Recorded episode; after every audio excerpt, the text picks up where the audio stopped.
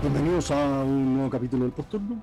Hoy nos acompaña nuevamente el Panda Martínez y vamos a conversar de un tema bélico, un tema de guerra, que es la exposición a radiación, pero no en el contexto terapéutico o diagnóstico, sino que las emergencias radioactivas a las que nos podríamos ver expuestos.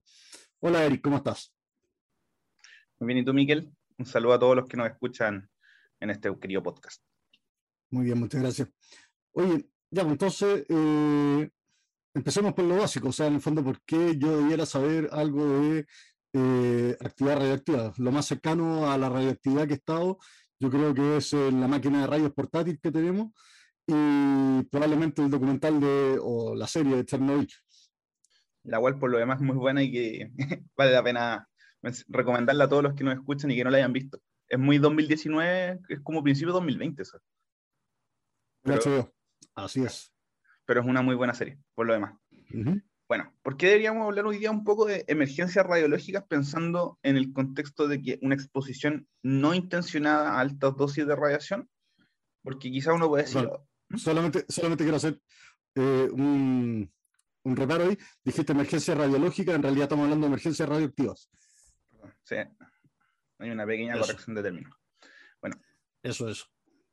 ¿Por qué en el fondo eh, debemos tener en consideración la existencia de estas emergencias radioactivas, principalmente, y uno podría decir, porque ojalá ahora el posturno se volvió loco, ya están tocando los temas raros, estas cosas no ocurren, y la verdad no es tan así, porque en el fondo, dentro de la sociedad moderna, eh, todos podemos estar eh, expuestos o estar a cierto kilometraje de algún elemento radioactivo. Los elementos radioactivos están disponibles en muchas partes y aquí vamos a hablar un poco del tópico nacional de donde estamos emitiendo este podcast, que es de Chile, se encuentran bien regulados, pero tú puedes estar siempre, existen dispositivos médicos que utilizan fuentes de, isótopos radioactivos como el cuarto 60 para la radioterapia, dispositivos industriales que son los que cada cierto tiempo aparecen en las noticias como robado y que pueden ser peligrosos y esos vehículos circulan por, la, por las calles en el, y todos nos podemos ver expuestos a algún accidente o alguna brecha de los protocolos que ya de por sí son estrictos. Y en general, cuando tú lo llevas eso a números, y aquí nuevamente estadística chilena, si revisamos el Ministerio de Salud, nos ofrece una estadística que aproximadamente 3 a 4 pacientes por año en los últimos años se han hospitalizado y se han tenido que dar dado de alta posteriormente por eh, exposición no intencionada a dosis altas de radiación. ¿ya? Y esto puede ocurrir, uno, dice, podría decir, no, si esto puede ocurrir en el norte, en las zonas mineras o zonas muy industriales, y en verdad cuando uno ve la distribución geográfica es pareja a lo largo de todo Chile. Entonces, no hay como una exposición como calificada en una zona muy estricta. O sea que, si bien es algo, no es dolor torácico, no es lo que va a llevar el pan a nuestra mesa, como me gusta decir, eh, sí es algo que puede ser que nos encontremos dentro de nuestra carrera como funcionarios. Me parece. Eh, hay cosas que de repente son como incidentales, ¿ya? Eh, y como hablas tú, en el fondo el tema de los materiales radioactivos eh, es algo que puede estar bastante ubicuo y puede ser bastante más, estar más presente, sobre todo en la sociedad moderna, de lo que nosotros esperamos. hay un incidente en México, el año 1960, por ahí, en que un niño se robó, o sea, no se robó, se encontró en el suelo un, una cápsula de una máquina de radiografía. Eh, en el fondo esto iba a ser desecho industrial y se cayó del carro en que iba y este niño se lo llevó para la casa. Y a lo menos, me parece que a los dos o tres meses, eh, los cuatro integrantes de la familia ya habían muerto por esta exposición a radiación. Está bien, es algo como bien, bien, bien anecdótico en el fondo, pero eh, de todas maneras son accidentes que uno puede estar expuesto eh, sin darse cuenta siquiera. O sea, no es necesario que haya una explosión nuclear ni un bombazo estilo Hiroshima o Nagasaki como para estar expuesto a radiación de manera tan obvia.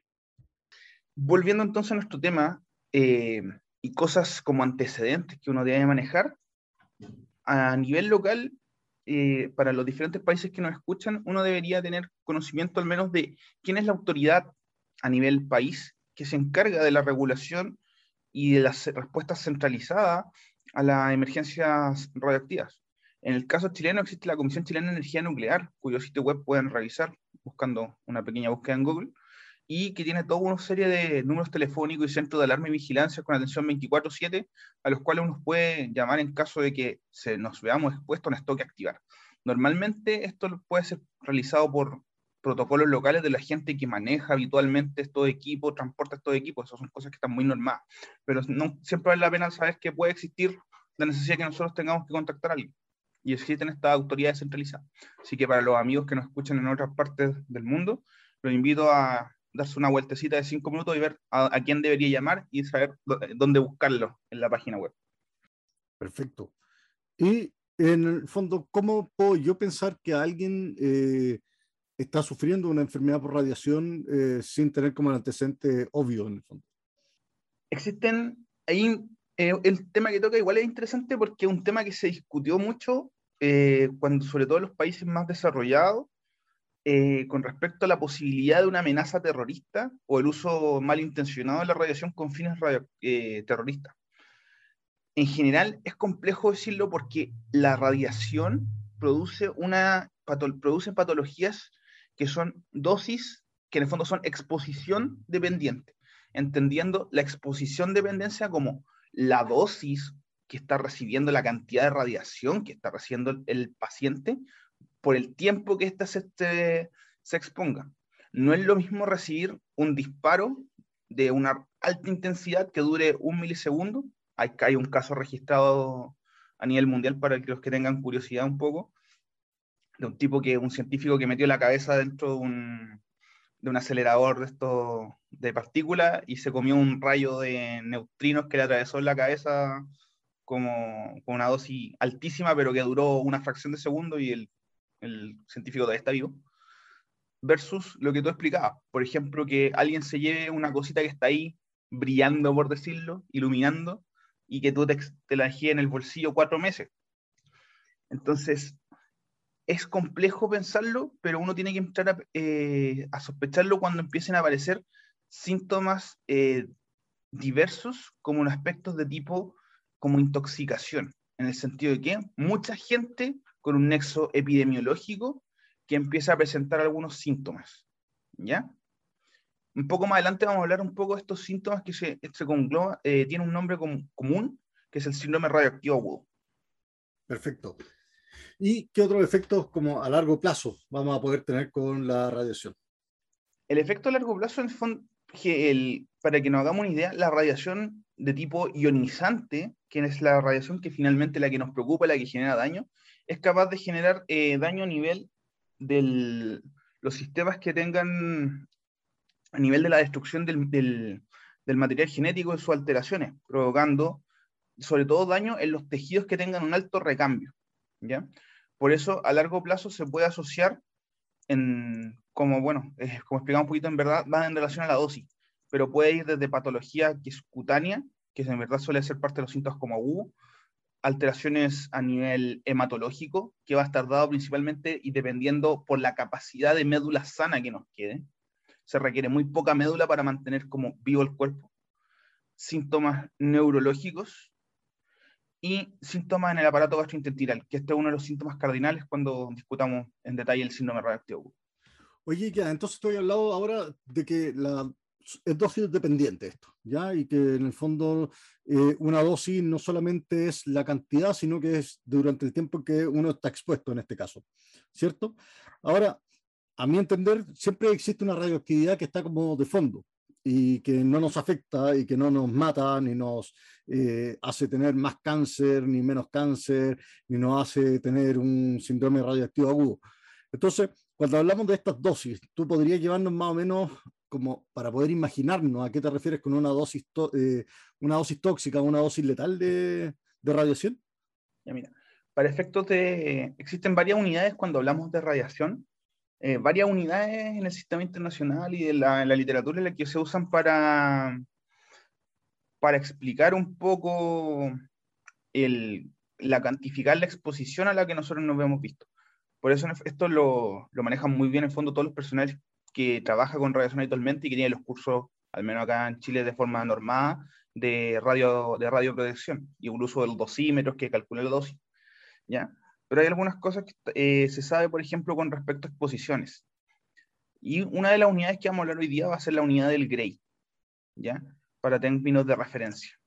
Cuando hablamos de Gray, eh, nos vamos a referir con la dosis de un Gray a una dosis que es muy pequeña, quien es capaz de, es, si bien es capaz de generar daño y mortalidad y síntomas, esto ocurre en el menos del 5% de los casos y en general ocurre en un plazo de más o menos 8 semanas. Para que se hagan la idea, hay niveles de, eh, mayores a 8, incluso a 30 Gray, se asocian casi a un 100% de mortalidad. Y existen un diferente espectro entre medio que va a variar dependiendo del qué nivel de trabajo vamos a tener que hacer, si es que el paciente va a requerir un manejo ambulatorio o un manejo quizás hospitalizado. ¿ya? Calcular la dosis a la que un paciente estuvo expuesto muchas veces no, no, nos lo va a dar la exposición a, a través así como en las películas anda un contador Geiger que nos va a decir que, como qué nivel de radiación está, expresando el típico ruido como de Chernobyl. Hay un episodio muy bueno sobre que usa ese, ese efecto de audio, todo esto. Pero nosotros lo que usamos como clínicos, usamos alguna escala que se llama la biodosimetría. La biodosimetría, ¿en qué consiste? Consiste en un estudio a través de calculadora disponible de la aparición de síntomas, el uso de exámenes de laboratorio, llama, un examen muy complejo de laboratorio llamado hemograma, que nos permite ir viendo cómo van cayendo el recuento de, de, linfocitos. Y un tercero que este sí ya es complejo, que es el uso del estudio ya a nivel genético y la aparición de alteración a nivel cromosómico. Pero sin los primeros dos, el tiempo de aparición de los vómitos y la tasa, o en el fondo cómo va cayendo el recuento linfocitario, si nosotros lo metemos en algunas calculadoras que, van, que están disponibles en Internet, Especialmente me permito recomendar la del Departamento de Salud y Servicios eh, Norteamericanos de el llamado REM, Radiation Emergency Medical Management. Ellos tienen las dosis de eh, las calculadoras de biodosimetría y te permite colocar a qué hora fue expuesto el paciente, a qué hora van apareciendo los síntomas y te va a permitir decir cuánto radiación estuvo expuesto con un intervalo de confianza y te va a sugerir qué es lo que deberíamos ir a buscar o algunos pasos en el manejo. ¿Ya? Entonces, un punto para todo. Perfecto. Entonces, hasta ahora tenemos que la radiación es dosis dependiente, la dosis es dependiente de los gray que uno está expuesto y el tiempo en que uno esté. Entonces, para dosis bajas como un gray, uno debería estar expuesto constantemente durante ocho semanas. Eso fue lo que entendí. Y, eh, ¿no? ¿Cómo es? la, la, radiación, vamos a hacer el, el, el la radiación, el, el gray no, es, no, va, no va en relación al tiempo que tú estás expuesto, sino que el, el gray está expuesto, es como el, o sea, es el equivalente como la, es la unidad de intensidad de la radiación y el tiempo que está expuesto. Entonces, ¿qué es lo que te permite? Eh, ese fondo te da como el, es como el, decirlo el calor de la llama, por decirlo. Si tú te expones a una llama de un gray, que es una llama leve, eh, te va a permitir, y tú sales de esa exposición rápido, eh, eso se asocia a una mortalidad. ¿Ya? ¿Me entendí? Perfecto. Sí, sí. Entonces, pero el Gray intrínsecamente incluye el tiempo de, exposición. Bueno, para que hablemos un poco de la unidad en que consiste, el Gray es el equivalente a una dosis de una dosis absorbida por el cuerpo de energía por kilo de peso. ¿Ya? Entonces, en el mide en el fondo la tasa en relación a los joules por kilo. Es una unidad que es compleja en el fondo, igual de un poco de entender cuando, cuando no, la vemos desde el punto de vista de nosotros que somos más clínicos. Pero lo, es importante que nosotros manejemos la escala de los Gray desde el 1 o menor a 1 y hasta el más de 30 y los intervalos entre medio. ¿Ya? ¿Por qué? Porque en esa escala nos va a permitir saber cómo se va a comportar el paciente clínicamente y nosotros podemos calcular a qué dosis estuvo expuesto el paciente si conocemos lo que ya mencionábamos de la, de la biodosimetría, el tiempo de aparición de algunos síntomas y la tasa de depresión de los linfocitos. Entonces, tenemos esto que es dosis dependiente de la toxicidad y aparentemente los síntomas y los hallazgos clínicos van a ir apareciendo en tiempos que van a ser predecibles. Y por lo tanto, por eso podemos calcular la, la, como la, la dosis a la que estuvo expuesto con esta calculadora. Exactamente. Perfecto. Entonces yo ya tengo a mi paciente y, eh, y en el fondo sé que está expuesto a una dosis, qué sé yo, de 30 Gray. ¿Qué hago con ese paciente? En ese caso tú tienes que llamar a un sacerdote, ofrecerle la extrema unción y decirle que se va a morir. No, eh, ahí te tiraste al límite extremo, al límite superior. Por eso, pero eso es lo que me interesa saber. El límite, eh, cuando nosotros, para que, para que se hagan una idea, el, para que un paciente, un paciente que o le ocurre un evento X y está expuesto a una radiación de 30, mayor a 30 Gray, el tiempo de inicio de sus síntomas es de menos de media hora. El paciente a la media hora te va a estar dando síntomas digestivos profusos. ¿Ya? Y este paciente, ¿qué es lo que tenemos que hacer? Tenemos que hacer el hemograma, eh, tenemos que, eh, en nuestra urgencia tenemos que tomar algunos exámenes que nos van a permitir un manejo posterior, ayudar a los diferentes equipos que nos van a ayudar a tratarlo y tener algunas medidas que vamos a ofrecer. Del punto de vista del laboratorio, ¿qué es lo que nosotros le ofrecemos a un paciente que nosotros creemos que estuvo expuesto a radiación y que lo, sospechamos y que calculamos nuestra dosis de exposición? Tenemos que ofrecer rol seriado de el, exámenes seriados hematológicos, remograma, recuento, y tener que ser muy cuidadosos con la hora que nosotros anotamos. ¿Por qué? Porque nos va a permitir determinar y hacer el seguimiento de la tasa de caída de los linfocitos en el fondo y ayudar al, fondo a ser un poco más preciso con respecto a la dosis que fue expuesto. Tenemos que tomar exámenes basales de todo, ya, sobre todo al principio y que nos van a ayudar a corregir algunas alteraciones, sobre todo de hidroelectrolítica o de la coagulación que vayan apareciendo. Además, al paciente, si lo tenemos, si creemos que fue expuesto hace más de 24 horas, tenemos que tomar un tubo eh, heparinizado, hay que ver diferentes formas locales, y ver la posibilidad de que este sea eh, derivado a algún laboratorio que tenga capacidad genética para la identificación del daño de los a nivel de daño de cromosoma, y debemos tomar de todas formas, y esto sí es importante recordar para todos, de forma precoz, un tubo de tapa, mm, de tapa lila que nos permita hacer un estudio de los antígenos de histocompatibilidad. ¿Por qué? Porque el paciente severamente intoxicado con radiación va a manifestarse como un paciente, por así decirlo, un paciente muy hematológico, ¿ya? Y puede ser que requiera el uso de trasplante de, eh, de trasplante de médula ósea o el uso de otros eh, precursores, ¿ya? Y para eso es necesario tener el antígeno de forma precoz porque posteriormente se puede alterar debido al daño que vaya generando la radiación. Perfecto, pero tú dijiste que con 30 grays el paciente eh, está básicamente sentenciado a morir.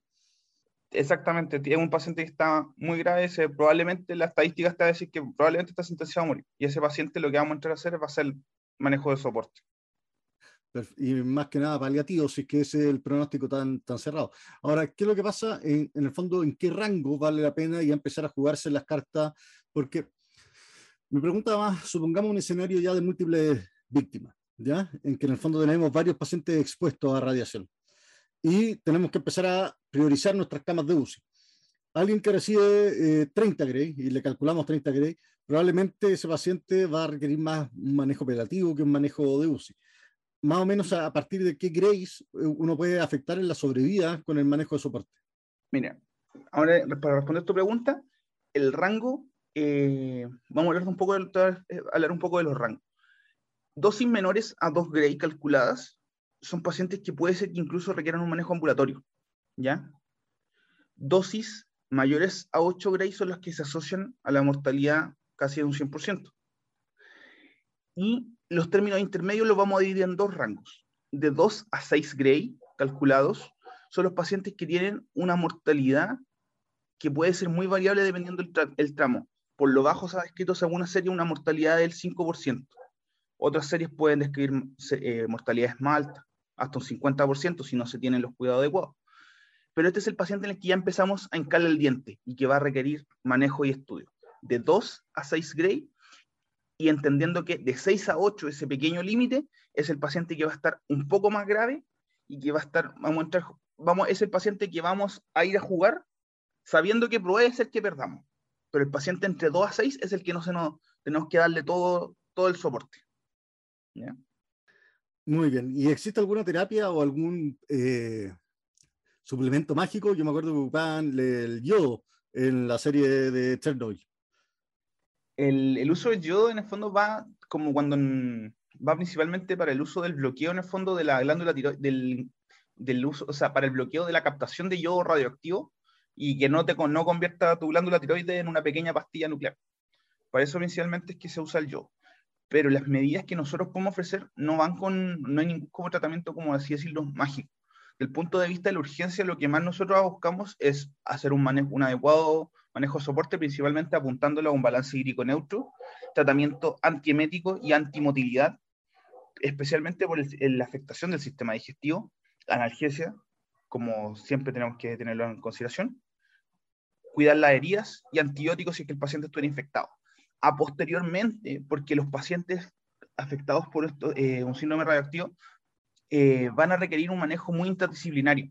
Va a requerir aporte de manejo de los equipos de intensivo, de neurología, hematología, cirugía plástica y gastroenterología. Y, por ejemplo, sobre todo ahí los hematólogos disponen de alguna otra herramientas, además del soporte transfusional, como son el uso del, como se comporta muy parecido a los pacientes que son sometidos a radioterapia en el fondo, se usan estimulantes de colonia y los trasplantes de médula, como ya lo habíamos mencionado.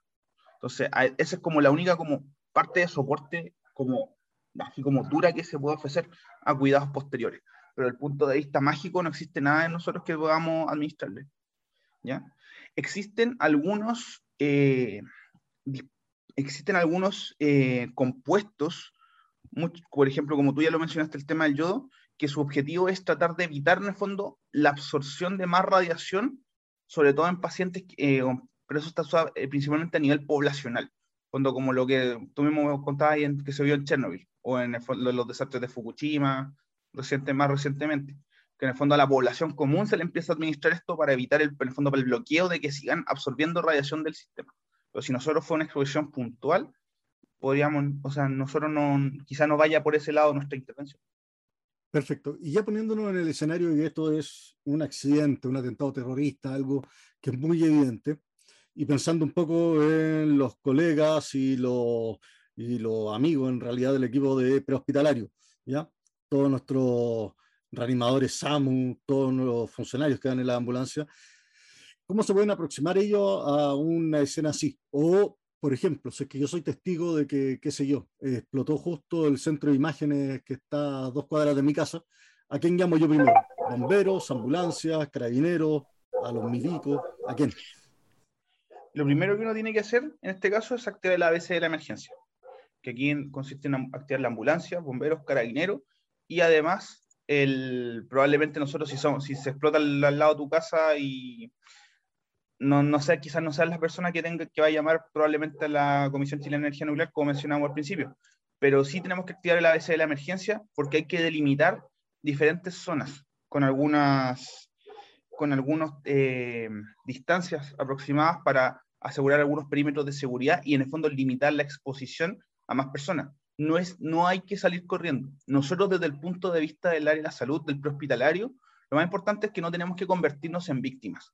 Y para eso nosotros eh, vamos a mantenernos inicialmente en la zona más distante, una zona que, puede, eh, que si ya ha sido delimitada por el personal especializado, puede ser una zona que incluso involucre 300 metros de distancia, ¿ya?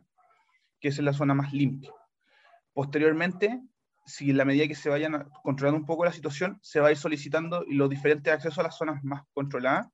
Y ahí nosotros tenemos que recordar una máxima para, no, para limitar nuestra exposición. Y eso es el tiempo, la distancia y las barreras. Nosotros tenemos que estar el mínimo tiempo posible expuestos a la mayor distancia posible y con la mayor cantidad de barreras posibles entre la fuente de radiación y nosotros mismos. ¿Ya? Entonces, eh, ahí, una vez que para el rescate en el fondo del paciente, cuando está al lado, por así decirlo, de la fuente, se usa personal de forma rotativa, se usa y se usa personal con barreras que, si bien, ojo, no existe ninguna barrera que sea, o dispositivo de protección personal que sea 100% efectivo en protegernos del, de toda la radiación posible. Para hacer eso tendríamos que hacer como un escudo táctico, como así como, como estos escudos como de la policía, de plomo, y tiene que tener un grosor de plomo como de un metro. Entonces te encargo mover una tonelada de, eso, finalmente. ¿Cómo va a ofrecer eso? Tenemos que aprovecharnos, entonces, hacerlo lo más rápido posible, a la distancia más larga posible, y usando la mayor cantidad de barreras naturales que podamos encontrar, por ejemplo, ya sea edificios, por ejemplo, o trozos de, de, que hayan quedado en relación al, al incidente. Nosotros en el sitio de suceso tenemos que preocuparnos además del paciente ver si es que requiere o no estabilización antes de someterse a, a, un proceso de descontaminación. ¿Y por qué es necesario esto? Porque la, la radiación o el enfrentamiento en el fondo ante una emergencia radiológica en un, en un sitio puede estar emitida por dos cosas. Una emisión puntual a, a radiación por energía, de alta energía, que es como el equivalente, por así decirlo, es como que te llegara como un disparo. Te llegó el disparo, tú te viste afectado, pero no va a quedar, no vas a quedar como, como uno cree que podría ser así como contaminando, uno fosforescente ahí, con, tirando radiación para todos lados. No, ya fuiste afectado por el, por el balazo. ¿Ya? Pero existen otras sustancias que pueden ser, eh, dejar una especie de polvillo, o esta sustancia puede estar eh, en pequeñas cantidades y eso quedar encima de la ropa. Y ahí se comporta como un elemento contaminante que requiere ser removido a la brevedad. Y eso se realiza el personal especializado a través de descontaminación, eh, con, normalmente con agua a través de carpas, por ejemplo.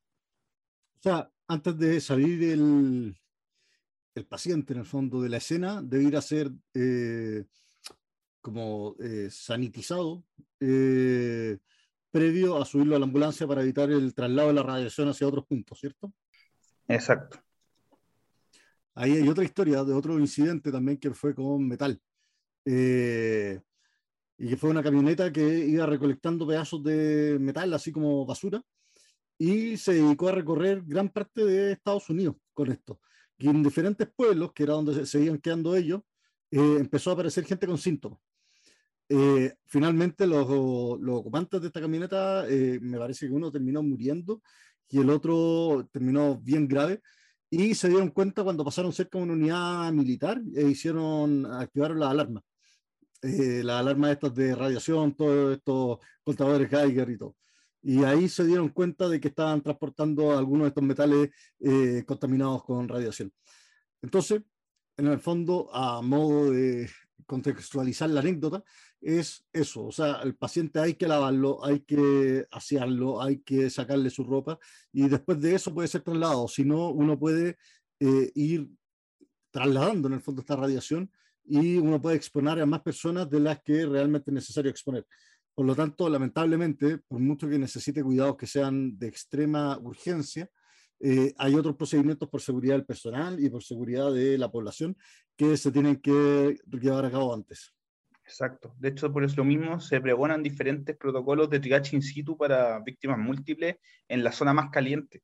Por ejemplo, si el paciente puede caminar, por que se aleje de la zona de radiación y dejarle una zona que sea como de intermedia y posteriormente manejarlo. Y si el paciente in situ, al lado del fondo de esta fuente radioactiva, eh, no puede ser, no, no, o presenta como por ejemplo está en paro o no ventila con una vía aérea permeabilizada, ese paciente ya está fallecido. Es un paciente con un triage negro. Así es. Lamentablemente esa es la situación, sobre todo en estos incidentes de múltiples víctimas. Algo que se te esté quedando en el tintero, Eric, que nos quieras contar de radiación. Eh, sí, algunas cositas, principalmente para ordenar un poco alguna idea. Vamos a hablar de, en fondo, nos llegó, nos rescató el paciente en la ambulancia nos llegó nuestro reanimador y ya viene descontaminado. ¿Qué es lo que nosotros tenemos que preocuparnos como equipo de urgencia a un paciente que nos digan, sabes que este paciente estuvo expuesto a un evento radioactivo reciente y ya está descontaminado? Número uno, usar nuestros elementos de protección personal habituales, porque en caso de que hubiera alguna, alguna pequeña partícula que no se hubiese quedado, ¿ya? Y lo otro es empezar nuestra evaluación primaria, que aquí nosotros ahí como urgenciólogos lo, lo pregonamos como el Evangelio, ¿ya? Porque el paciente puede tener, el paciente no se te va a morir de radiación en el momento aquí, ahora, ya. No se te va a morir en las manos de radiación. Lo que le va a pasar es que se te va a morir de cualquier otra lesión concomitante. Si el paciente fue un politrauma o una explosión, por ejemplo, o un accidente, un choque, eh, y nosotros no lo tocamos, no, porque puede estar radioactivo, pero el paciente tiene un nemoperitoneo o un neumotórax, hay que dar eso primero, porque eso es lo que lo va a matar. ¿Ya? Posteriormente, tener claro en el fondo que eh, lo tocamos como un poco a pedazos, pero entender este contexto del síndrome radioactivo agudo.